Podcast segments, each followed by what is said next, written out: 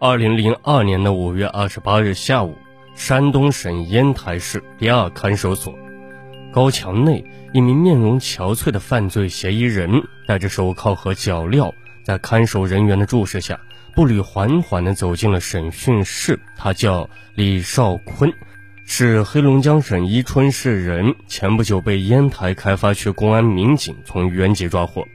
是他前不久夺去自己的同窗好友及妻子两条鲜活的生命，是他将老乡同学这些曾经多么温馨的字眼玷污的一塌糊涂。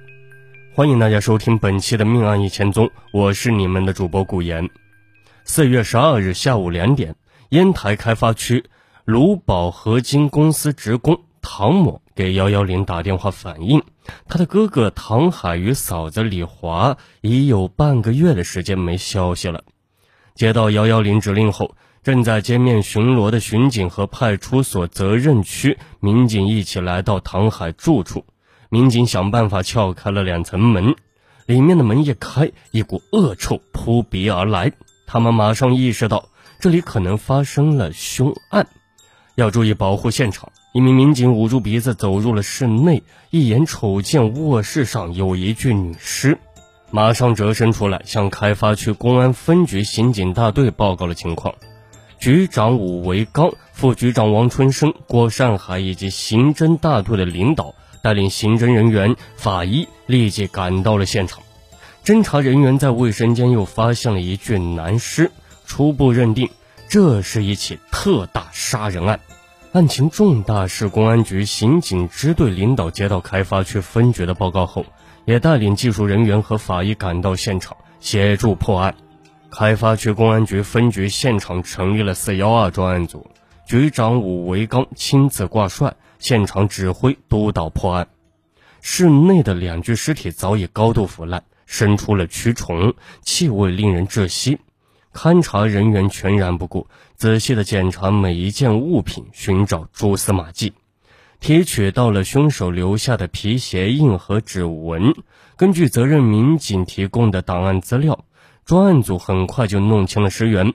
男死者叫唐海，今年三十四岁，黑龙江伊春市人，一九九七年从外地来到烟台开发区，现无业。女死者李华，二十九岁。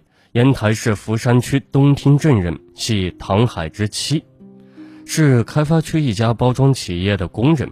经报案人唐某辨认，证实了这两名死者就是他的哥哥和嫂子。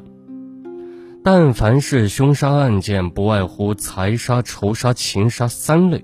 经验丰富的刑警都会根据现场的情况，对案件的定性做出初步断定，为下一步开展工作确定一个方向。可是四幺二的案发现场就让刑警们有点看不懂，室内物品基本没有翻动，衣柜抽屉内的现金、存折、首饰原封未动，不像是图财害命。然而唐海生前使用的一部手机没有了，又有抢劫的可能。其亲属反映，男死者社会交际并不复杂，女死者性格开朗，两人呢不可能有什么仇人。夫妻双双遇害，也可排除因情杀人的可能。专案组的案情分析会从当天晚上十点一直开到了午夜，大家呢各抒己见，最后形成了比较一致的意见是：此案可以排除抢劫杀人，凶手不是有备而来，应是临时起意杀人。两名死者都是被人从背后捅死的。根据这一点判断，凶手是死者的熟人。局长武维刚最后说呢，案件没有侦破之前，暂时不要下结论。下一步的重点工作是围绕死者双方的社会关系展开调查，发动群众，绝不能放过任何一条线索。十三日的早上，专案组抽调数十名民警，两人一组，对死者双方亲属工作过的单位、街坊邻居、饭店、商店展开全面调查，寻找与死者生前有过交往的人。派出了四名民警，根据案发现场遗留的皮鞋底纹，查遍烟台区所有卖皮鞋的商店、地摊，各种信息源源不断的汇聚而来。民警从案发现场周围的居民了解到，半个月前左右的一天中午，有人看见唐海从外面回来，手里提着啤酒几样小菜，后面呢还跟着一个陌生男子一起进了家，像是好友。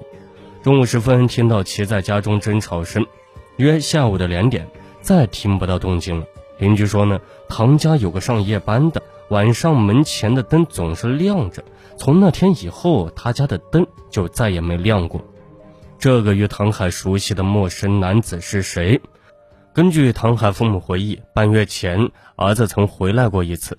中午吃饭时，唐海说：“妈，今天真巧呀，我在公共汽车上碰到一个二十几年未见的初中同学。”老人就说呀：“他这同学不是姓李就是姓张，听儿子说，好像在外地搞传销受过骗。”开过饭店也没挣钱，这次是来烟台开发区投奔其表哥的。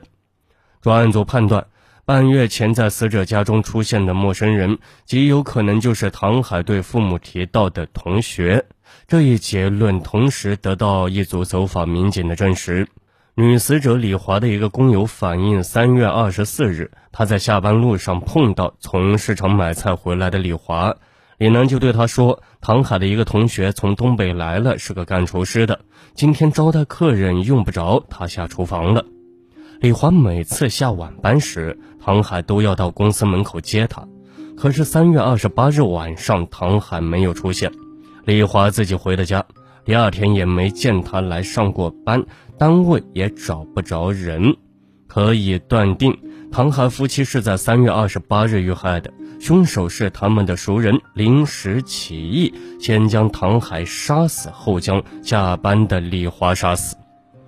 同乡同学干过厨师，到开发区投奔表哥，陆续收集到的这些模模糊糊的信息，使专案组民警增强了信心。这个人在烟台找到工作，了吗他是否就是杀害唐海的凶手？眼下只有寻找这个无名同学的一条线索。专案组决定。先由近及远，从烟台着手调查。四月十三日，走访民警来到唐海在烟台曾经工作过的一个摩托车添加剂厂，从他的一个关系不错的同学钟某那里了解到，三月二十六日上午，钟某接到唐海的一个电话，约他中午来家里吃饭。那天中午呢，唐海是带着同学一起来的。